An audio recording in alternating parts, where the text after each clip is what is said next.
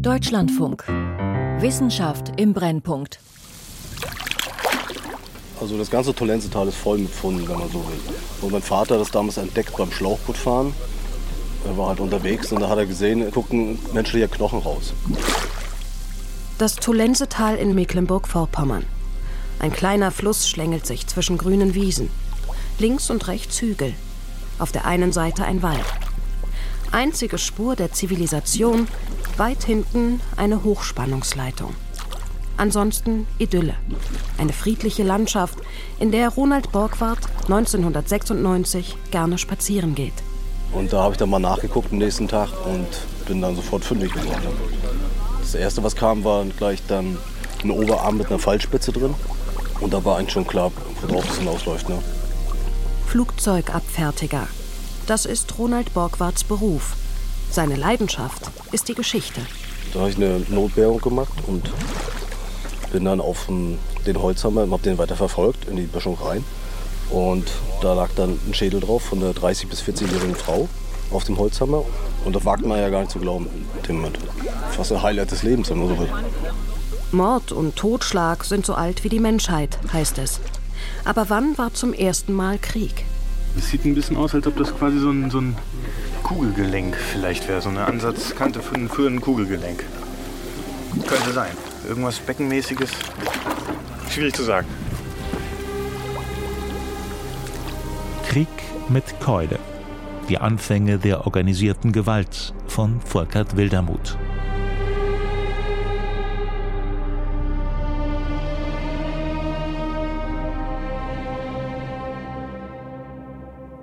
Ja, die Definitionen für Krieg fallen ja sehr unterschiedlich aus. What chimpanzees do in the relationships between groups is really quite like war. Wie sich Schimpansengruppen zueinander verhalten, das erinnert durchaus an Krieg. Die Formel ist ganz einfach. Wenn du ohne Risiko töten kannst, dann lohnt sich das. Without being seriously hurt yourself, then it's worth doing it. Haben sich Menschen schon immer bekämpft? Führt eine direkte Linie vom Gebiss des Schimpansen über Faustkeil und Bronzeschwert bis zur Kalaschnikow? Wie Thomas Terberger und Richard Wrangham meinen? Wenn ich es mit einer Zeit zu tun habe, in der wir eine sehr, sehr geringe Bevölkerungsdichte haben, können schon ein oder 200 Individuen ein hoher Anteil der männlichen Population oder der Gesamtpopulation sein, die in einem solchen Konflikt beteiligt war. Und dann kann man durchaus von einem Krieg sprechen. Oder gab es einst ein friedliches Zusammen- oder auch nebeneinander herleben? Vielleicht mit Schlägereien, vielleicht mit Morden, aber ohne die gewaltsame Auseinandersetzung zwischen Gruppen? Heidi Peter Röcher. Nach meinen Ergebnissen beginnt der Krieg mit hierarchischen Gesellschaftsformen, mit Befehlsstrukturen.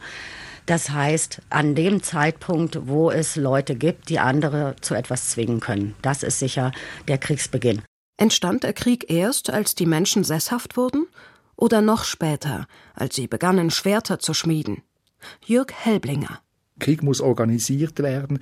Es gibt Versammlungen. Frage, ob man die Alliierten mobilisieren will oder nicht, wann man losschlagen will, auf welche Weise, eben ob man Überfälle startet oder zuerst so eine Art Schlacht veranstaltet. Also das sind hochkomplexe Dinge, die nichts von dieser Emotionalität und Spontaneität von individuellen Gewaltausbrüchen haben. Theorien zum Ursprung des Krieges gab es viele in der Archäologie und der Anthropologie. Die einen spekulierten vom edlen Wilden, die anderen vom blutigen Naturzustand des Homo sapiens. Doch erst langsam sammeln sich ausreichend Daten, um all die Thesen zu bewerten, sagt Rick Schalting. Menschen sind weder von Geburt an kriegerisch noch sind sie friedlich. Es hängt von den Bedingungen ab. Ob sie gezwungen sind zu kämpfen oder ob der Kampf einfach eine Möglichkeit ist, den Lebensunterhalt zu verdienen.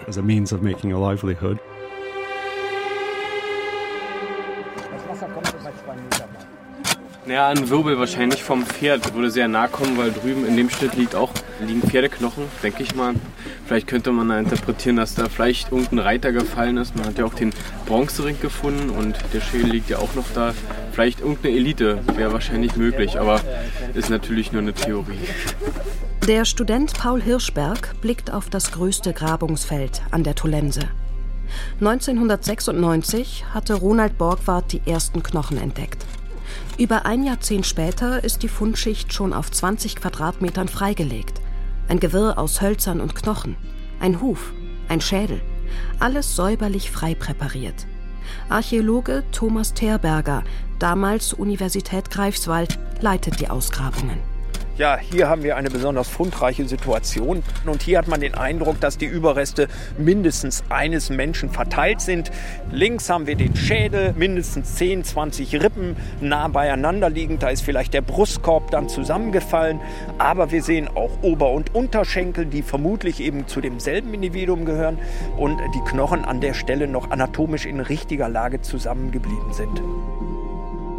Ein Mensch der Bronzezeit – gestorben vor über 3000 Jahren. Terberger wird ihn bald genauer kennenlernen. Er sorgt dafür, dass die Knochen von Anthropologen und Chirurgen auf Verletzungen untersucht werden, dass sie mit Hilfe der Radiokarbon-Methode exakt datiert werden, dass Veterinäre Tierknochen bestimmen und dass Archäobotaniker anhand von Pollen die vergangene Landschaft nachzeichnen. Noch ist es an dieser Grabungsstelle nicht so weit. Jetzt kommt es erst einmal darauf an, den Fund zu dokumentieren. Die Archäologiestudentin Jana Dräger vermisst jedes einzelne Knochenstück, bevor sie es in ihren Plan einzeichnet. Wenn da ein Knochenhaufen mit mehreren Rippen und Wirbeln und dann noch das Holz dazu, wenn das alles übereinander und untereinander und quer und kreuz liegt, dann kann man es auf dem Foto nie genau so gut erkennen, als wenn man es von 20 cm Entfernung sieht. Und zeichnet, ja. Das Durcheinander der Rippen und Wirbel belegt, die Menschen der Bronzezeit sind nicht direkt hier gestorben. Die Leichen müssen flussauf ins Wasser gefallen sein. Sie trieben ein Stück, bevor sie auf einer Sandbank in einem Altarm der Tolense hängen blieben und im Schlick versanken. Die Kleider, das Fleisch hat sich zersetzt. Allein die Knochen blieben im feuchten Torf über mehr als drei Jahrtausende erhalten. Nun liegen sie wieder frei und Grabungsleiterin Dr. Gundula Liedke muss schnell handeln. Ja, momentan ist es eher noch so, dass man vielleicht wie ein Arzt am OP-Tisch das einfach nur als Fundsituation begreifen. Das Schicksal der einzelnen Person dahinter ist momentan eher wenig interessant. Immer wieder stoßen Archäologen auf Spuren gewaltsamer Ereignisse. Die frühesten Belege stammen mit aus Deutschland. In der großen Offnet-Höhle bei Nördlingen fanden sich 33 zum Teil eingeschlagene Schädel. Sie sind 9000 Jahre alt und stammen von Jägern und Sammlern der Mittelsteinzeit. In Talheim bei Heilbronn entdeckte man auf einem Acker die Überreste eines Massakers an 34 Menschen der Jungsteinzeit. Gewalt gehört zum Menschen von Anfang an. Doch diesmal geht es um ganz andere Dimensionen. Im Tolensetal sind vor über 3000 Jahren wahrscheinlich mehrere hundert Menschen gewaltsam zu Tode gekommen. Wie alltäglich war dieses Ereignis? Fast alles, was man bei Grabungen finde, sei zerbrochen, beklagt Rick Schalting, Archäologe an der Universität Oxford. Deshalb sei es nicht leicht, die Ursprünge des Krieges zu rekonstruieren. Schalting musste Museen in ganz Europa absuchen.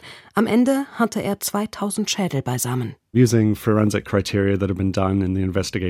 haben die Kriterien angewandt, mit denen Rechtsmediziner Verbrechen und Morde nachweisen. So konnten wir unterscheiden, ob der Bruch im Schädel kurz vor dem Tod auftrat, als die Knochen noch elastisch waren. Später brechen sie anders, weil sie ganz trocken sind. Schaltings Schädel stammen aus drei Phasen der Frühgeschichte. Die weitaus längste ist die Altsteinzeit. Über 150.000 Jahre lebten die Menschen als Jäger und Sammler. Das änderte sich, als Ackerbau und Viehzucht entstanden und die Bauern der Jungsteinzeit sesshaft wurden. In Mitteleuropa vor etwa 7500 Jahren. Die Bronze erreichte den Kontinent vor etwa 4200 Jahren. Die komplexe Metallbearbeitung erforderte komplexe Gesellschaften mit umfassender Arbeitsteilung, oft hierarchischen Strukturen und weiträumigen Handelsbeziehungen. Spätestens hier mussten die Anfänge organisierter Gewalt zu finden sein. Doch wo genau? Über die Jäger- und Sammlergesellschaften kann Rick Schalting kaum etwas sagen. Es gibt schlicht zu wenig Funde. Größere Auseinandersetzungen vermuten er und andere für diese Periode aber nicht. Die Jäger und Sammler haben wenig Besitz, um den zu kämpfen sich gelohnt hätte. Eine Ausnahme bilden die Küstenregionen mit ihren ergiebigen Fischgründen und Muschelfeldern. Und wie zu erwarten zeigt sich, dass aus dieser Zeit in Dänemark besonders viel Gewalt dokumentiert ist.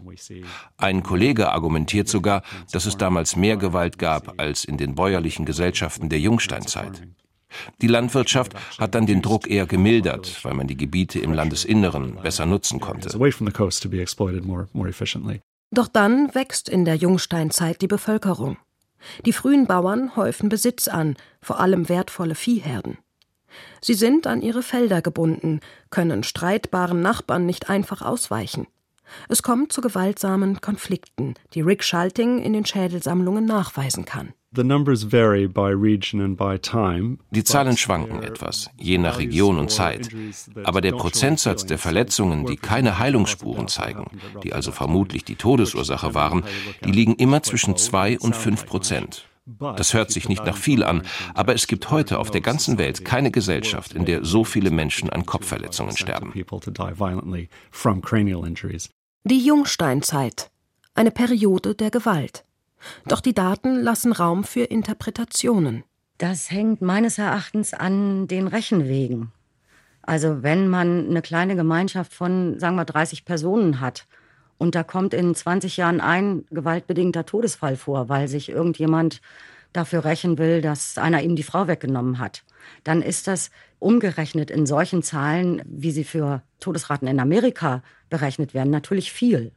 Aber Tatsache ist, es ist ein Todesfall in 20 Jahren. Heidi Peter Röcher ist Professorin für Archäologie an der Universität Würzburg. Auch sie versucht die Bedeutung der Gewalt anhand von Knochen in Museumssammlungen abzuschätzen. Schädel hat sie nicht untersucht, sondern systematisch Veröffentlichungen ausgewertet. In ihrer Analyse konnte sie so die Überreste von etwa 18.000 Individuen mit einbeziehen, von der Altsteinzeit bis ins Mittelalter. Generell sind die Verletzungsraten ähnlich verteilt wie in der Studie von Rick Schalting.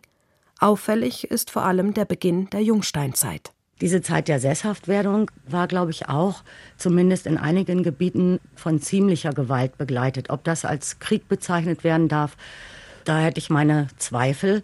Und als diese neuen Formen des Umgangs miteinander, diese neuen Regeln gefunden waren, hat die Gewalt auch wieder aufgehört. Das sehe ich an meinen Skelettfunden. Die Knochenfunde zeigen, sobald es etwas gab, um das zu kämpfen sich lohnte, wurde auch gekämpft. Doch erst mit dem Aufkommen komplexerer Gesellschaftsformen in der Bronzezeit häufen sich die Spuren organisierter Gewalt. Was nicht heißt, dass es nicht auch schon in der Jungsteinzeit größere Auseinandersetzungen zwischen Gruppen gegeben haben kann.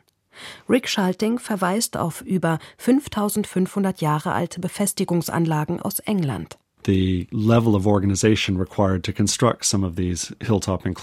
Um diese Hügelbefestigungen zu bauen, mussten hunderte Leute koordiniert werden. Wenn das möglich war, dann konnte man auch hunderte Leute für andere Zwecke organisieren, für Überfälle und Kriege. Das ist eine neue Dimension. Gelegentlich entdecken wir sogar Belege. In Hambleton Hill wurde der Wall niedergebrannt. Im Schutt fand sich ein Skelett mit einer Pfeilspitze im Brustkorb. Das ist ziemlich eindeutig. Und in Crickley Hill hat man 400 Pfeilspitzen gefunden, die offensichtlich durch das Tor geschossen worden sind. Das war wohl ein ziemlich großer Angriff.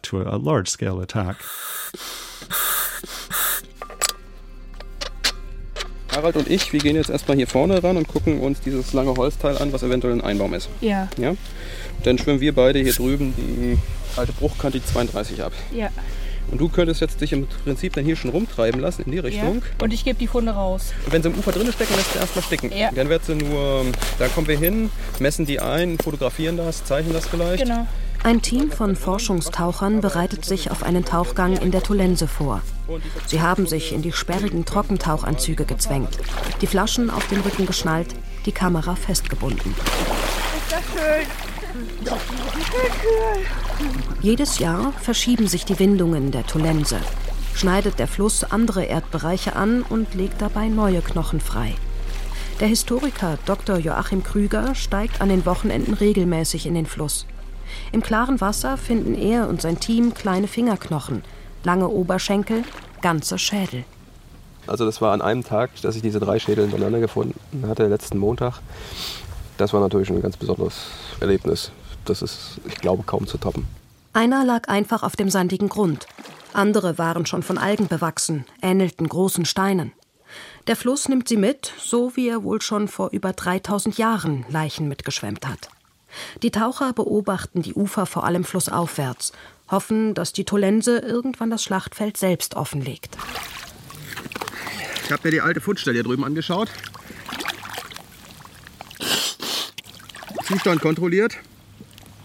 Ja, die Strömung hat da ziemliche Schäden angerichtet. Also das Ufer ist dort stark ausgefressen. Große Sedimentblöcke sind abgebrochen und runtergerollt. Aber ich hatte dann eben dort frisch aus dem Profil heraus diesen Gelenkkopf. Ne? Also menschlich durchaus. Ne? Aber ihr könnt trotzdem euch an dem Wirbel orientieren, wenn ihr den Wirbel als südlichsten Punkt nehmt und von dort dann ein paar Meter hoch geht. Mhm. Ja, der Wirbel war da auch frisch raus. Also ungefähr drei, vier Meter oder ein bisschen ja, weiter noch? Ja, oder? Ja, ja, ja.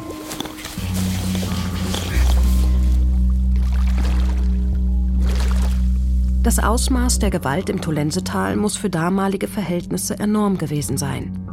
Es gibt keine Städte in der Region, keine großen Befestigungsanlagen. Norddeutschland ist dünn besiedelt vor 3000 Jahren. Die Bauern leben in kleinen, weit verstreuten Weilern von ein, zwei Dutzend Einwohnern. Sie fertigen kunstvolle Bronzearbeiten und treiben Handel mit weit entfernten Völkern, um das dafür nötige Kupfer und Zinn zu beschaffen. Aber mehrere hundert Menschen an einem Ort, dazu Waffen, Verletzungen, das ist außergewöhnlich. Was vor über 3000 Jahren geschah, niemand weiß das derzeit. Aber eine gewisse Vorstellung vom Krieg in Dorfgesellschaften kann die Völkerkunde vermitteln. Ich war vor drei Jahren im Hochland von Neuguinea, im östlichen Hochland, und da sind wir letztlich in so einen Krieg reingelaufen, ja, zwischen zwei Dörfern. Jürg Helbling ist Professor für Ethnologie. Heute lehrt er an der Universität Luzern. Auslöser des Dorfkrieges, erzählt er, sei ein Betrug beim Kartenspiel gewesen. Das war ein Konflikt, bei dem die beiden Seiten vereinbart haben, wann und wo sie sich bekämpfen wollen. Sie sind also noch nicht so auf 100% Eskalation gekommen, sondern sie haben zuerst auf Distanz zueinander mit Pfeilen vor allem sich beschossen. Das gab ein paar Verletzte, aber keine Toten. Das ist bemerkenswert, weil diese Leute haben auch Gewehre. Wir haben dann auch gehört, dass dieser Konflikt abgeflaut ist und nicht zu einer weiteren Eskalation geführt hat. Bei solchen Schlachten gibt es nur wenige Tote. Anders bei Überfällen im Morgengrauen, bei denen die Angreifer bei geringem eigenen Risiko wahllos Männer, Frauen und Kinder töten. Das Hochland von Neuguinea ist bekannt für seine kriegerischen Dörfer. Jürg Helbling hat aber auch auf den Philippinen gelebt, bei einem Volk, dem Gewalt praktisch fremd ist. Doch was ist der Normalfall? Unter welchen Umständen greift ein Dorf an und unter welchen kehrt Friede ein?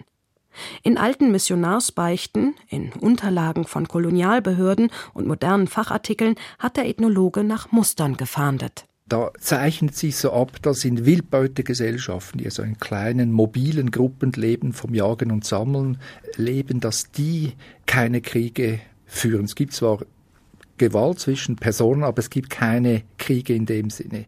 Von Krieg spricht Jörg Helbling, wenn ein ganzes Dorf sich für einen Angriff entscheidet. Wenn Gewalt nicht spontan aus einer Laune heraus geschieht, sondern organisiert wird.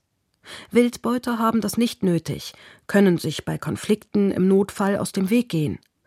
Aber das ist nicht möglich für landwirtschaftlich geprägte Dörfer und auch nicht für Nomaden, die für ihre Herden Weidegründe brauchen. In diesen Gesellschaften sind die Kriege ziemlich häufig.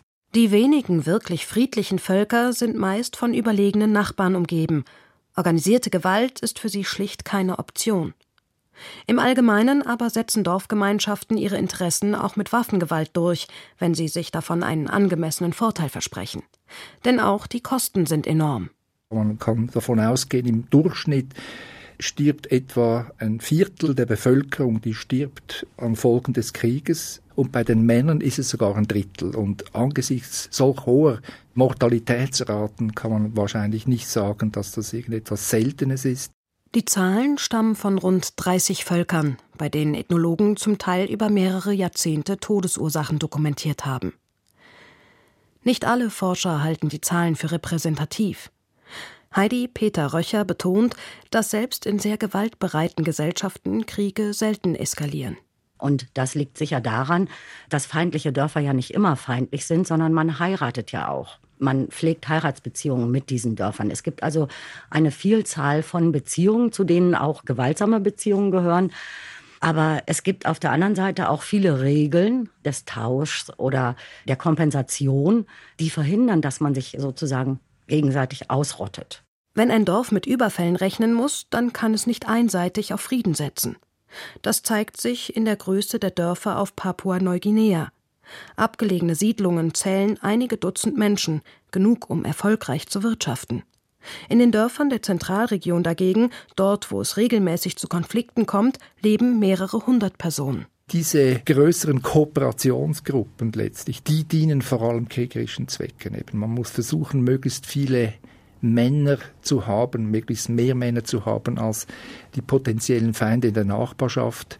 Und die kooperieren ja dann auch im Krieg. Kooperation und Krieg hängen unerwartet eng zusammen. Das bestätigen auch die Funde aus Mecklenburg-Vorpommern. Der Gewaltausbruch im Tolensetal liegt zeitlich in einer Umbruchphase. Die Siedlungsstruktur ändert sich. Schon 200 Jahre nach der Schlacht finden sich im Tolensetal neben vereinzelten Weilern auch größere befestigte Siedlungen. Vielleicht eine Reaktion auf kriegerische Auseinandersetzungen. Ja. Hier ist was runter. Das war mein Schuh, oder? Das für die Schaufel wahrscheinlich? Genau. Piepe mal ich hoch. Oh. Ich meine, hier, hier kamen noch die Bronzenteile ja, raus. Die Axt und so ein Ring. Auch in der Tiefe. Hier piept ein Metalldetektor an einer neuen Sondierung im Tolensetal.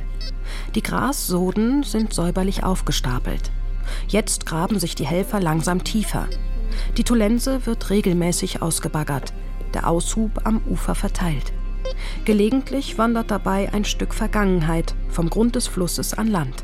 Ja, also wir haben hier verschiedene Arten von Bronzefunden. Zum einen so Schmuckgegenstände wie Nadeln, mit denen man Kleidung äh, zusammengehalten hat oder vielleicht auch äh, Haarnadeln, aber eben auch Waffen äh, wie Beile, also ein Tüllenbeil, fast alles, was man sich an Bronzen für die Zeit vorstellen kann. Aber eben leider nicht in der Fundschicht selbst bedauert Grabungsleiterin Gundula Liedke. Wir sind zwar in der Bronzezeit, haben aber wirklich nur Knochen. An den Skeletten lassen sich Spuren von Pfeilen genauso nachweisen wie schwerste Schädelverletzungen durch Keulen im Nahkampf.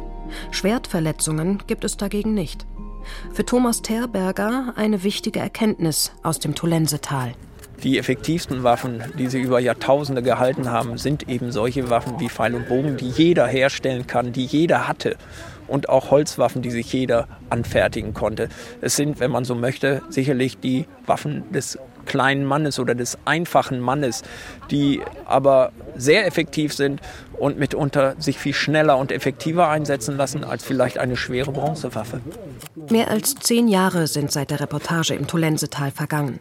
In dieser Zeit hat das Team um Thomas Terberger, der heute an der Universität Göttingen lehrt, weitergeforscht. Zusammen auch mit vielen ehrenamtlichen Laienforschenden. Am meisten überrascht hat mich, dass wir praktisch jedes Jahr neue, hochinteressante, ja spektakuläre Entdeckungen erlebt haben. Mehr Knochen, mehr Spuren von Wunden, mehr Waffen, aber auch private Gegenstände, eine bronzene Gürteltasche, Goldringe, verzierte Nadeln, die längst verschwundene Mäntel zusammengehalten haben. Die Forscher sind diesen Funden Jahr für Jahr weiter flussaufwärts gefolgt. Und dann stellten wir fest, dass dort in einem Bereich, wo das Tal relativ eng ist, dass dort eben Holzreste, sprich Pfähle im Fluss entdeckt wurden, die genau in die Zeit um 1300 vor Christus datierten. Und nach und nach konnte dann unter anderem auch durch geomagnetische Prospektion, konnte dann die Spuren, ich sag mal, einer Straße durch das Tal entdeckt werden. Allem Anschein nach der Punkt, wo dieses Gewaltereignis, dem wir nachspüren, seinen Ausgangspunkt genommen hat. In groben Zügen lässt sich das Geschehen inzwischen nachzeichnen. Zwei große Gruppen treffen auf der Handelsstraße an der Tolense-Querung aufeinander. Die unterlegene Seite versucht entlang des Flusses zu fliehen, wird von Bogenschützen verfolgt. Viele Pfeilspuren finden sich an Rücken oder Hinterkopf. Am Ufer kommt es dann zum Nahkampf mit Holzkeulen, aber auch Lanzen mit Bronzespitzen. Leichen im Flachwasser werden geplündert. Nur bei den Skeletten in tieferen Bereichen finden sich heute noch Metallgegenstände. In den Grabungen finden sich die Überreste von 150 Menschen, Vermutlich hat es damals mindestens 500 Tote gegeben. Fast alles junge, kräftige Männer. Die Muskelansätze an den Knochen zeigen, viele schossen regelmäßig mit Pfeil und Bogen und alle sind sehr viel gelaufen. Und das ist ein Hinweis darauf, dass das eben nicht Menschen waren, die, ich sag mal, einer gewöhnlichen landwirtschaftlichen Tätigkeit zum Beispiel nachgegangen sind, sondern dass die trainiert waren. Sie waren es gewohnt, längere Strecken zu laufen. Ein weiteres Indiz dafür, dass wir, ja, ich sag mal, am Anfang einer Professionalisierung des Kriegswegen stehen. Anhand von Strontiumisotopen in den Knochen lässt sich die Herkunft einzelner Menschen rekonstruieren. Einige stammten aus der Region, andere kamen aus südlicheren Gegenden. Auch eine gerade veröffentlichte Analyse der Pfeilspitzenformen zeigt, dass ein Teil wohl in Norddeutschland gefertigt wurde, ein Teil vielleicht im heutigen Bayern oder Tschechien. Beide Gruppen trafen bei der Tolense-Querung aufeinander. Die Dimension des Konfliktes geht über einen lokalen oder regionalen Konflikt meines Erachtens deutlich hinaus. Und das ist vielleicht die wichtigste Erkenntnis. Wandel geht doch nicht so gewaltfrei vonstatten, wie man sich das manchmal vorstellt. Sie wissen, dass der Blick auf die Vergangenheit natürlich immer auch ein Spiegel des heutigen Zeitgeistes ist. Man hat sich vor 25 Jahren nicht vorstellen können, dass wir in der Bronzezeit es mit einer Zeit zu tun haben, wo kriegerische Auseinandersetzungen, Gewaltkonflikte eine größere Rolle spielen, sondern man hatte eher das Bild des goldenen Zeitalters, wo man Handel getrieben hat, man überregional vernetzt war. Tatsächlich breitet sich gegen Ende der Bronzezeit eine neue Kultur Richtung Norden aus, die Urnenfelderkultur. Lange hat man vermutet, dass es hier um die friedliche Aneignung neuer Keramikformen, neuer Techniken der Bronzeverarbeitung und der Brandbestattung ging. Ich denke, dass die Funde aus dem Tolensetal dafür sprechen, dass diese massiven kulturellen Veränderungen auch mit äh, heftigen militärischen oder Gewaltkonflikten einhergegangen sind. 3000 Jahre ist es her, dass an der Tolense Hunderte von Männern gegeneinander gekämpft haben. Die Wurzeln des Krieges mögen in der Menschheitsgeschichte noch weiter zurückreichen. Aber hier, auf dem bislang ältesten Schlachtfeld Europas, werden die Opfer zum ersten Mal sichtbar.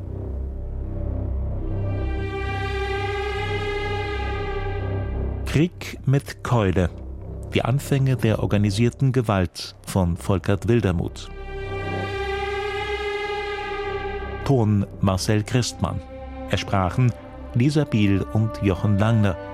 Regie Claudia Katanek. Redaktion Christiane Knoll. Eine Neubearbeitung eines Features aus dem Jahr 2010. Produktion Deutschlandfunk 2023.